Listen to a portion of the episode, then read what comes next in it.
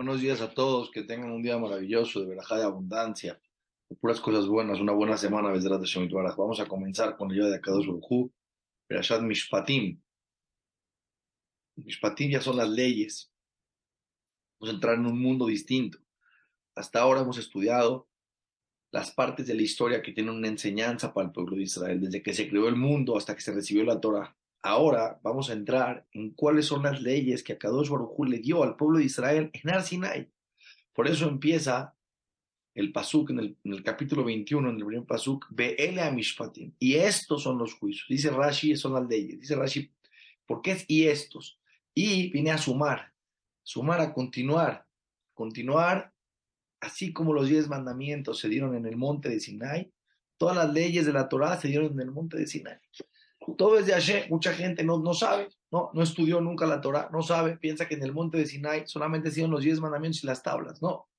Moshe Rabbeinu recibió, el pueblo de Israel recibieron muchísimas leyes de cómo conducirse, tanto en nuestra relación con Dios, tanto en nuestra relación con nuestros semejantes, cosas muy interesantes, muy profundas, mucha sabiduría de cómo manejarnos en la vida. El principal objetivo de Akosh y la Torah es que este ser humano vive en esta vida con honestidad, de manera correcta, con los valores correctos y adecuados. Vamos a estudiar cosas interesantes, profundas, seguramente cosas nuevas para muchos, pero Hashem que nos ayuda a explicarlas de la manera correcta. Dice así, Vela Mishpatim. Le dijo Hashem Itbaraj a Moshe Rabbeinu, estas son las leyes que tienes que poner enfrente de ellos. Dice Rashi, ¿por qué? No pienses, Moshe Rabbeinu, que te es suficiente diciéndole solamente las leyes.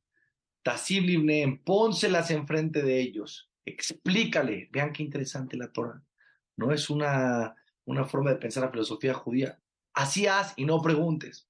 Justo no. Justo a Kadosh Baruj que le dice a Moshe Rabbeinu, Tasim Ibnehem, explícaselas, que las entiendan, que entiendan los motivos, que entiendan la profundidad.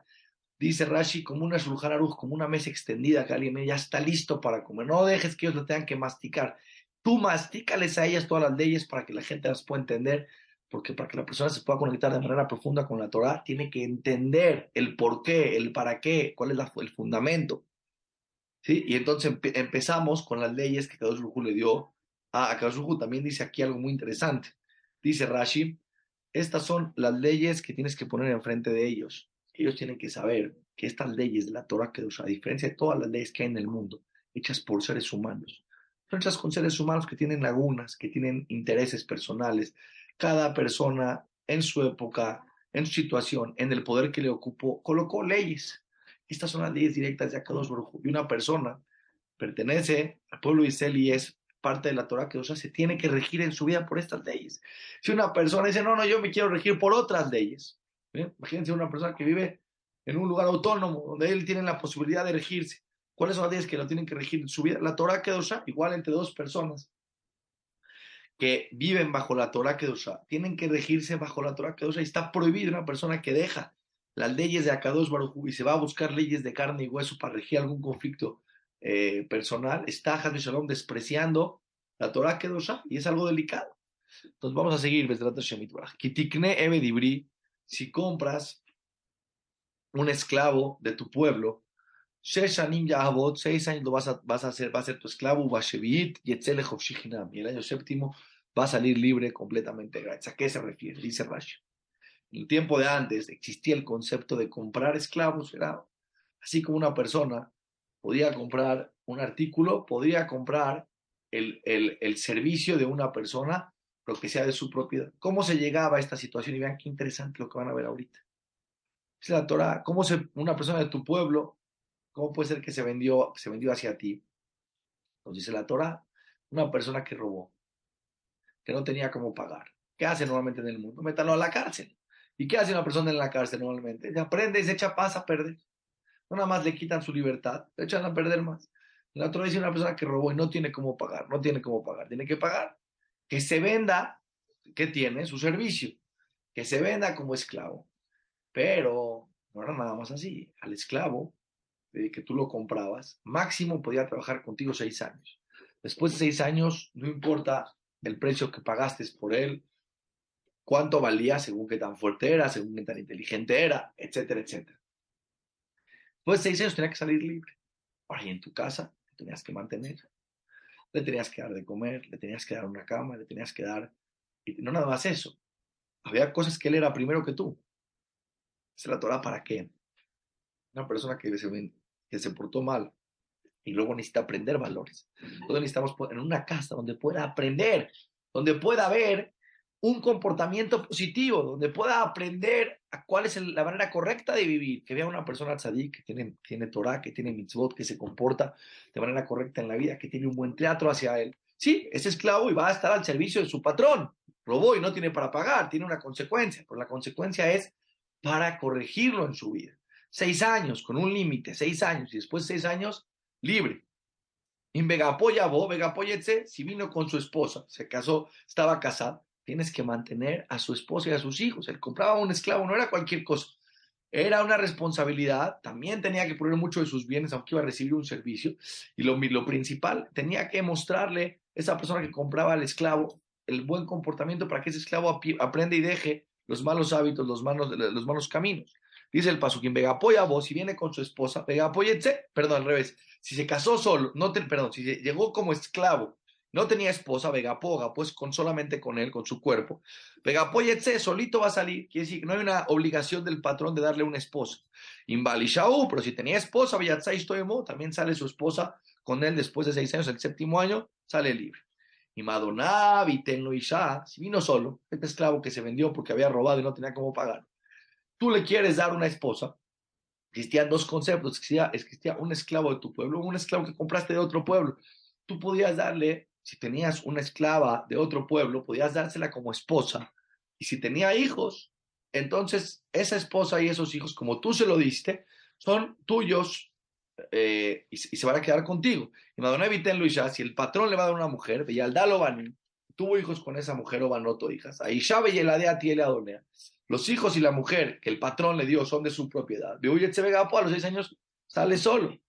Amor Yomara Ebed, pero si el esclavo va a decir, Adoni, amo a mi patrón, Etishti, a mi nueva esposa, Banai, y a mis hijos. Lo no quiero salir libre. Ya, le gustó la vida de esclavo porque lo mantienen, sirve, tiene esposa, tiene hijos, está tranquilo. Peigisho Adonabel Elohim, lo tiene que llevar el patrón con los Elohimes, con los Dayanim, con los jueces. Peishu el Adelet, lo van a llevar a una puerta o a la mezuzá o a una mezuzá. Perratzá Adonabetos no, y le van a hacer un, un agujero en el oído derecho marcea, ¿sí? Con, con, algo que le pueda agujerar, vea Badole hola, y entonces ese agujero que va a tener en su oído va a ser la señal que se convierte en un esclavo para siempre. No existía para siempre, era Ada Yobel. ¿Qué significa Ada Yobel? En los años en el calendario del pueblo judío son los siguientes. El siete años en los que se, analizan los años en relación al trabajo de la tierra, existe año 1, año 2, año 3, año 4, año 5, no sé, así como hay Shabbat, seis días a la semana se trabaja, el séptimo se descansa, seis años se trabaja la tierra, el séptimo año se deja la tierra descansar. Cada siete veces que hay, esto se llama una Shemitah, siete veces, siete ciclos de siete, en el año 49, en el año 50 es el Yobel, el Yobel significa el año en el que todas las tierras regresan a sus patrones iniciales, no importa la tierra que compraste, regresa al patrón inicial, y como que dos Burjur repartió la tierra cuando entraron las tribus. Cuando entraron las tribus Israel se repartió la tierra. La tribu de Leví tenía, la tribu de, justo la tribu de Leví no tenía tierra porque los Leví me estaban trabajando en el Beit HaMikdash, tenían montañas en muchos lugares para vivir, pero no tenían tierra para trabajar. Pero todas las demás tribus, Rubén, Shimón, Yudá, Isahar, Zebulún, tenían cada quien su tierra. Se vendían tierras unos entre otros, pero a los 50 años tenían que regresar. El monto que pagaban por la tierra era un monto acorde a los años que faltaban para llegar al Yobel. Entonces, si este esclavo quiere ser esclavo, de esta persona, es esclavo hasta que llegue el Yobel. Ahora, dice la Torah, dice la Torah, ¿por qué con, con la mesusa? ¿Por qué junto a la mesusa? Dice algo muy importante. Cuando Akadosh Baruj en el monte de Sinai nos dijo, cuando nos sacó de Egipto, que nos dijo que pongamos la sangre en las puertas, nos dijo ese día, ustedes van a ser esclavos míos y no esclavos de, esclavos. Todos son esclavos de Akadosh Baruj pero tú no vas a ser esclavo de otros, tú eres esclavo directo de Dios. Vino este esclavo, era, era un, un Ahora quiere ser esclavo del patrón para siempre. Se Hashem, ah, tú escuchaste que yo no quería que seas esclavo de otro. Ese oído lo vamos a agujerar. Parece que no escuchó bien ese oído. Parece que no entendió bien qué es lo que acabó Baruj pero la persona tiene el derecho de decidir. Tiene el derecho de decidir. Ish Pero si una persona vendió a su hija como esclava, no va a salir como salen los esclavos. ¿A qué se refiere este paso? Existía un concepto que un papá, Haz a una, un papá principal, no tenía dinero, no tenía capacidad de mantener a su familia. Entonces, ¿qué hacía? Si su hija era menor de 12 años, solamente si era menor de 12 años, si era menor de 12 años, mayor de 12 años, ya es completamente adulto y está sobre su posesión. Por lo menos de 12 años el papá, si le quería dar una mejor calidad de vida, no tenía cómo ayudarla, cómo mantenerla, tenía sus problemas emocionales, lo que sea, la podía vender como esclava, entre paréntesis, no era como esclava, porque van a ver que el trato que tenía esta niña era algo espectacular. Y el que la compraba tenía varias responsabilidades con la niña. Era Hazbi Shalom, o darla a una casa de adopción, pero era ahora, por unos años, propiedad de otro Yudi. ¿Qué es lo que pasaba? Si una persona vendía a su hija, ahorita vamos a ver qué pasa con ella, como esclava, no puede salir como los, esclavos de otro pueblo. Una persona compró un esclavo de otro pueblo. Ya es él de su posesión para siempre. Entonces, ¿qué pasaba con ese esclavo? Si Hazbe Shalom, el patrón, de una manera lo, se portaba mal con ese esclavo, por ejemplo, le pegaba en un ojo y le, lo dejaba ciego de un ojo, automáticamente salía libre por el maltrato que le hizo el patrón a ese esclavo. Pero si esta era una esclava del pueblo, de, su mismo pueblo, de, su pueblo, compraba una esclava, en ese caso, si le pegaba el ojo, no salía, porque tiene otras leyes, tiene otras. ¿Cuáles son sus leyes? Sus leyes son que si llega a los 12 años o a los 11, no sé, 11 años y medio, sale libre. Y ahorita vamos a ver qué otra manera sale libre. Si la rescatan, si pagan su fianza, sale libre. Y vamos a ver que el dueño, el que la compra, tiene la mitzvah de casarse con ella él o dársela a su hijo. Entonces no era realmente un esclavo, era realmente la obligación de adoptar a una mujer, casarse con ella, aunque estaba chiquita, esperar a que sea grande, este, casarse con ella pero ya estar comprometido con ella y darle una mejor calidad de vida. En Ra Adonai. Si no le pareció al patrón Ra, le pareció mal a esta niña, a Sherlo Yada, que no quiere casarse con ella, dale Sol, le mojra, no puede venderla a nadie. Esto si una persona que compra a una esclava de su mismo pueblo, pueblo de Israel no la puede vender, no la puede vender, está prohibido, es una, es una, el papá se la dio en adopción como entre partes en adopción a él, en verdad la compra como esclava, no la puede vender. Es una, es una vergüenza muy grande. Bebigdoba, si él se va a revelar y no la quiere, y no, no se quiere casar con esta niña, no se, quiere, no se la quiere dar a su hijo para que se case, porque automáticamente cuando paga por ella, cuando una persona se casa con una mujer, le tiene que dar algo que la mujer esté de acuerdo a casarse con él. ¿no? En la jupá, se le da el anillo.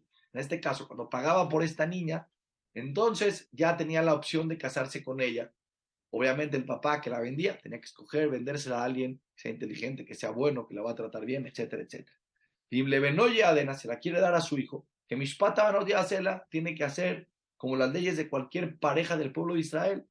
¿Sí? No puede eh, decir, ay, como la compré como esclava y después me casé con ella, no tiene los mismos privilegios que cualquier otra mujer que se casa con un hombre, porque una mujer que se casa con un hombre del pueblo de Israel tiene privilegios que el hombre tiene que cumplir con ella. Ahorita vamos a ver cuáles son. Imagínate y si no la quiso, si va a agarrar otra mujer, que antes, en el tiempo de antes, se podían casar con otras mujeres, será que su tabe o natá lo nigra.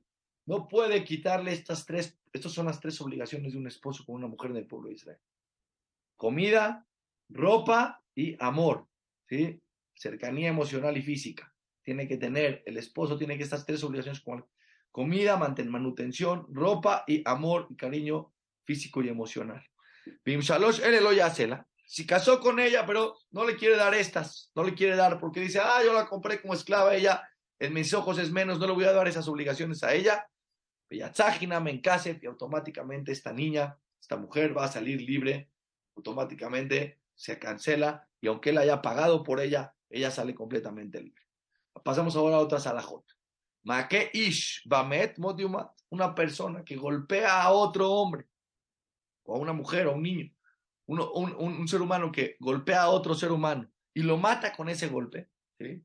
lo mata con ese golpe, dice la Torah, no que se murió del golpe, se, le dio un golpe, estuvo en la cama y no se pudo, no se pudo parar y después se le complicó y se, se murió del golpe que le dio, el golpe fue el, el que provocó la muerte, Modiumat es pena de muerte. Es que es algo muy interesante, en el judaísmo no existe el concepto cárcel, no existe, existen consecuencias, existen cómo corregir. Cuando una persona hace una acción que la Torah analiza, que traspasa lo que el ser humano puede o debe de hacer en este mundo, tiene una consecuencia. Esto era solamente en el tiempo que había un Sanedrín, que había un juzgado mayor, que había un Beit HaMikdash que podían juzgar. Evidentemente tenía que, haber, tenía que haber testigos, tenía que ver que sea con querer, no que haya sido sin querer.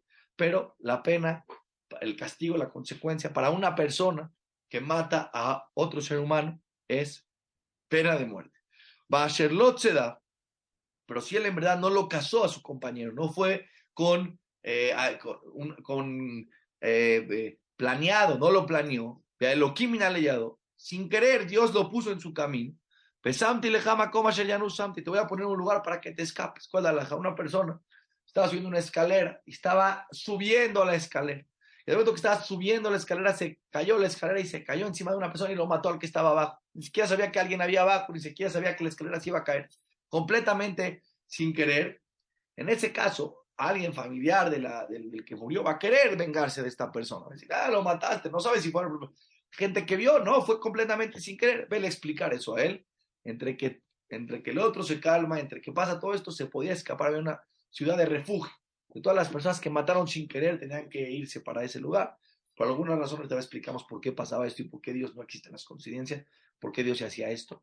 Pero ¿qué pasaba en estos casos? En estos casos, se iban a un lugar y se escapaban y tenían un lugar, un lugar donde tenían refugio.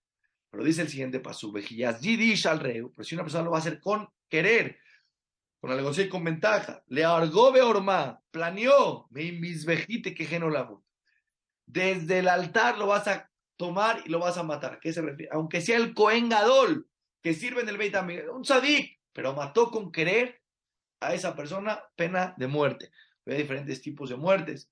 Había con espada, había ahorcados, había sequilá que los aventaban de un, eh, de un, eh, de un piso eh, alto y los apredriaban, y había serefá que, que de alguna manera les metían un carbón caliente. Pues no pensemos, es muy, muy importante, el ser humano, y la Torah tiene algo muy importante, el ser humano tiene que entender que en una sociedad se necesitan leyes claras, precisas, que se lleven a cabo, para que de esa manera la gente entienda. El ser humano vive eh, y camina con lo que se llama el respeto a las consecuencias. Una persona que creó en su vida creyendo que no hay consecuencias, su vida acaba siendo un desastre. Una sociedad que vive entendiendo que hay las sociedades que más a cabo llevan sus leyes de manera correcta, justa, sin corrupción, son los países que más armonía viven, son los países que más shalom hay, porque la gente no se atreve a traspasar leyes, porque sabe que hay consecuencias claras. Los países y los lugares donde las leyes no se cumplen, entonces el mundo, ese lugar se llena de corrupción, la gente traspasa cualquier tipo de valores humanos y no pasa absolutamente nada. Fíjense, en un país donde no existían homicidios, donde no existirían robos, donde no existían infidelidades, donde la gente viviría tranquila, porque el ser humano entiende, hay un juzgado, hay un creador que maneja el mundo, independientemente del juzgado. O sea, tiene que saber comportarse. Seguimos adelante, ¿sí? Vean esto que está muy cañón. Umake avive imo modiumat.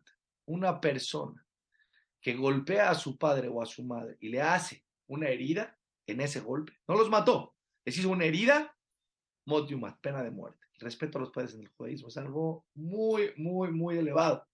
¿Sí? Mucha gente a lo mejor estudia esta la... No, no entiendo por qué así. Tiene, que entender. La Torah es es, es la forma más verdadera y más profunda y más honesta y más equilibrada de pensar. a veces nosotros no tenemos las jerarquías adecuadas en nuestra mente. El mundo nos contamina en, nuestras, en nuestro entendimiento de las jerarquías. que no podemos entender. Ay, una persona le pegó a su pena de muerte. Padre, en la Torah es el quinto mandamiento quinto mandamiento son mitzvot entre la persona y Dios. Acuérdense que la Torah se divide en diez mandamientos. Los primeros cinco es con Dios, los segundos cinco es con tu semejante. El quinto tendría que ser con Dios y es respeta a tu padre y a tu madre. Dice la Torah, se comparó el respeto de los padres al respeto a Dios. Begonev Ish, una persona que secuestra a otra persona, o majro, y lo quiere vender como esclavo. Benin y lo cachan que está haciendo esto. Motiumat, pena de muerte. Ah, tenemos que tener, entender, hay cosas que son se traspasan la línea de los límites de lo que la persona tiene que saber. Secuestrar a una persona y después tener un beneficio de este secuestro de un ser humano, la vida del otro ser humano tiene un valor. Modiumat, si lo cachan y hay testigos, pena de muerte. Me calé la vivemo, Hasbe es una persona que maldice a sus papás. Motiumat, pena de muerte. ¿Entiendes? Te trajeron al mundo, que Dios mandó a través de ellos que tú vengas al mundo, tienes que tener, pues estar y tener enojado con esto, pues, maldecirles o pegarles, hay límites. Vejiyaribuna Nashim, si se van a pelear dos personas, uno con ellos estaban peleando, tienen un conflicto. Veikai Shedreu, y una persona le pegó al otro, Eben o con una piedra, con un martillo, con cosas que podría matar. ¿sí? Si le pegó con una esponja, el otro se murió, no, no, no. Tiene que ser que el golpe haya sido con algo que sea propicio para matar. Viene solamente a esta, esta, este paso, viene a acabar de explicarnos todo lo que es el, tema de una pena de muerte cuando una persona mata a otro, cómo tiene que ser. Dice el paso, Veloyamut, la Mishkab, no se murió del golpe, se cayó a la cama. Im si se va a parar del golpe, si se va a recuperar del golpe que le dio, Benikama que estás completamente libre, no, no, tienes pena de muerte porque tu golpe no lo mato, tienes consecuencias. Vamos a ver qué consecuencias hay. Rak Shibtoiten Berrapoyerape. Dice el Pasú, hay varias, cuando una persona daña al otro, hay varias eh, eh, conceptos que tiene que cubrir. El primero es el daño que le hizo. Le dio un golpe, me le pegó en el brazo, le lastimó el brazo y le rompió el brazo. La, la Torah tiene una manera, no voy a entrar en el cómo se tasaba, pero ese daño que hizo tiene un valor, tiene que pagar el daño que hizo. El haberle roto la mano tiene un daño. Independientemente del daño que le hizo y lo paga, tiene que pagar la curación. Tiene que pagar el doctor, ¿verdad? P, tiene que pagar la curación, todo lo que cueste la curación, las medicinas, el doctor, todo. Pero no solamente eso, tiene que pagar el tiempo que él va a estar incapacitado. Una persona incapacitada que no podría trabajar, bueno, que una persona no tenga el brazo y ya le pagó el daño del brazo, podría trabajar cuidando un campo, viéndolo. ¿Cuánto es un salario mínimo de una persona incapacitada que podría trabajar? Él ni eso puede hacer porque está en cama. Tiene que pagar su incapacidad. También tiene que pagar su vergüenza. Si fue público y pasó una vergüenza, la Torah tiene una manera, no voy a explicar ahora cómo, de cómo se tasa la vergüenza. Tiene que pagar eso también. Entonces, ¿qué dice la Torah? Si una persona no lo mató al otro, ah, ya no lo maté, no pasó nada. No, no, no, no. Tienes que pagar estos cuatro conceptos. Hay otro concepto más, pero estos cuatro que están en este, ahorita están explicando el paso. El daño que le hiciste, la curación, la indemnización por no trabajar y la vergüenza. Seguimos al siguiente paso. Porque ya que ish etabdo, si una persona le va a golpear a su esclavo o eta mató a su esclava, Bashevet, con un golpe fuerte, Umet, Tajat Yado, si se murió en su, en su, en su mano, Nakom y Nakem, automáticamente también pena de muerte. Vean qué interesante, la Torah dice, ah, esto esclavo, ¿crees que te puedes comportar con él como tú quieras? Si tú tienes pena de muerte, que eso protegía a cualquier esclavo, tanto el pueblo, si, era de su, si no era de su pueblo. Ajim Yomo Yomaim Yamo, pero se paró, no fue del golpe, no se murió. Un día o dos pudo vivir. ¿Sí? Lo Yukam Kikaspou no tiene pena de muerte porque es su propiedad. Es decir, se equivocó, pegó, tiene una consecuencia. Pero si no se murió del golpe, vivió, a diferencia de otro caso. Cuando no es esclavo y una persona golpea a otra persona, aunque pasaron dos, tres días y de ese golpe fue el que provocó la muerte, pena de muerte. Si es su esclavo y él le dio un golpe a su esclavo y no fue el golpe el que lo mató. Pasó un tiempo después, tuvo un problema, ese esclavo se murió. Por cuanto que es su esclavo, no tiene pena de muerte el patrón. No es que lo está provocando la Torah ni lo está promoviendo la Torah. ¿Sí? Entendemos simplemente algo acá muy delicado, muy serio, que es la vida de la otra persona. Tienes que tener mucho cuidado en cómo tú te diriges hacia el otro ser humano. La vida del ser humano es algo muy, muy valioso. Vijinatsu Anashim, si dos personas se van a pelear, y estaban peleándose entre ellos. Ahora, ojo con lo que les voy a decir. Esto que les estoy explicando son explicaciones eh, muy literales, específicas, para poder entender el pasuk. Los que estudian Torah de manera profunda, los jueces, de cada uno de estos pesukim se puede estudiar días, semanas, meses y años. Todos los problemas que hay entre un ser humano y otro, todos los conflictos que hay entre un ser humano, cómo se tasa en cada situación. ¿Verdad? Lo que la Torah aquí nos viene a decir solamente es la Torah escrita, existe que es la Torah oral, que es lo que todo se ramifica de todas estas alajot. Pero por lo menos una vez en la vida, entender qué temas habla la Torah, cuál es la visión, la filosofía de la Torah. O sea, tiene que entender, la Torah es la verdad y mi mente está contaminada por el mundo. Yo tengo que, mi mente tiene que entender cómo piensa el creador del universo y cuál es la manera correcta de pensar. Dos personas, se pelearon dos personas. Benakfuisha, en el camino, sin querer, golpearon a una mujer, Hara estaba embarazada. Se huye la DEA y eh, perdió el, el, el, el, perdió el, bebé que tenía. Pero la mujer no se murió. Anosh Yanesh va a tener un castigo, Kasher Yasita Lab, según la situación, Bala Isha Benatame Plilim. El esposo de esta mujer los va a demandar, los va a llevar al juicio, Plilim son los juzgados, va a tener una consecuencia, va a tener que ser, tener una consecuencia física, principalmente monetaria. Porque la Torah dice que en este caso, que es gravísimo que perdió al bebé, pero como fue sin querer, no es pena de muerte para ellos, tienen que tener una consecuencia. Bimazón y Ebenatán nefesh Y si hubo una son, una negligencia, y se murió también la mujer, entre su pelea, sin querer, uno le quería pegar al otro, no vio a la mujer que estaba atrás, le pegó a la mujer, y también mataron a esta mujer sin querer, tenemos que entender. Porque la Torah dice que la mate. Tienes que entender. Si sucede, tienes que saber cómo reaccionar ante estas circunstancias. Si una situación así pasa en el mundo, los jueces tienen que saber qué es lo que piensa la Torah sobre esta circunstancia. Y Masonie se hacer una tragedia. Penatán, Nefesh, Tajat, Nefesh. Y va a ser Nefesh, Tajat, Nefesh. Nefesh, Tajat, Nefesh es alma por alma. Pero dice la Torah que la, intención no es principalmente que es así como ojo por, digamos, el famoso pasuk, ojo por ojo, diente. No es así el pasuk. No es, lo que significa aquí es, hay un valor de un castigo monetario que tiene que pagar esta persona, que estuvo mal, que se peleó con su compañero y mató a esta mujer, como no fue con intención, entonces tiene un, una consecuencia, consecuencia grave, pero no de pena de muerte. Ain tajatain, ojo por ojo, shen diente por diente, yad tajat yad, mano por mano, regel tajat regel, pie por pie, que vaya tajat que vaya, eh, Em, una, dice Rashi aquí, ¿qué significa? Que vaya cuando hay un, algo que le está, un, un daño físico que le hizo a la otra persona, pero no hay, no hay una herida. Petza tajat petza es cuando hay una herida, un golpe que tiene una herida, ¿sí? que sale sangre. Jaburá tajat jaburá, cuando hay un golpe que deja un moretón, que no sale sangre. Tajat jaburá por un moretón.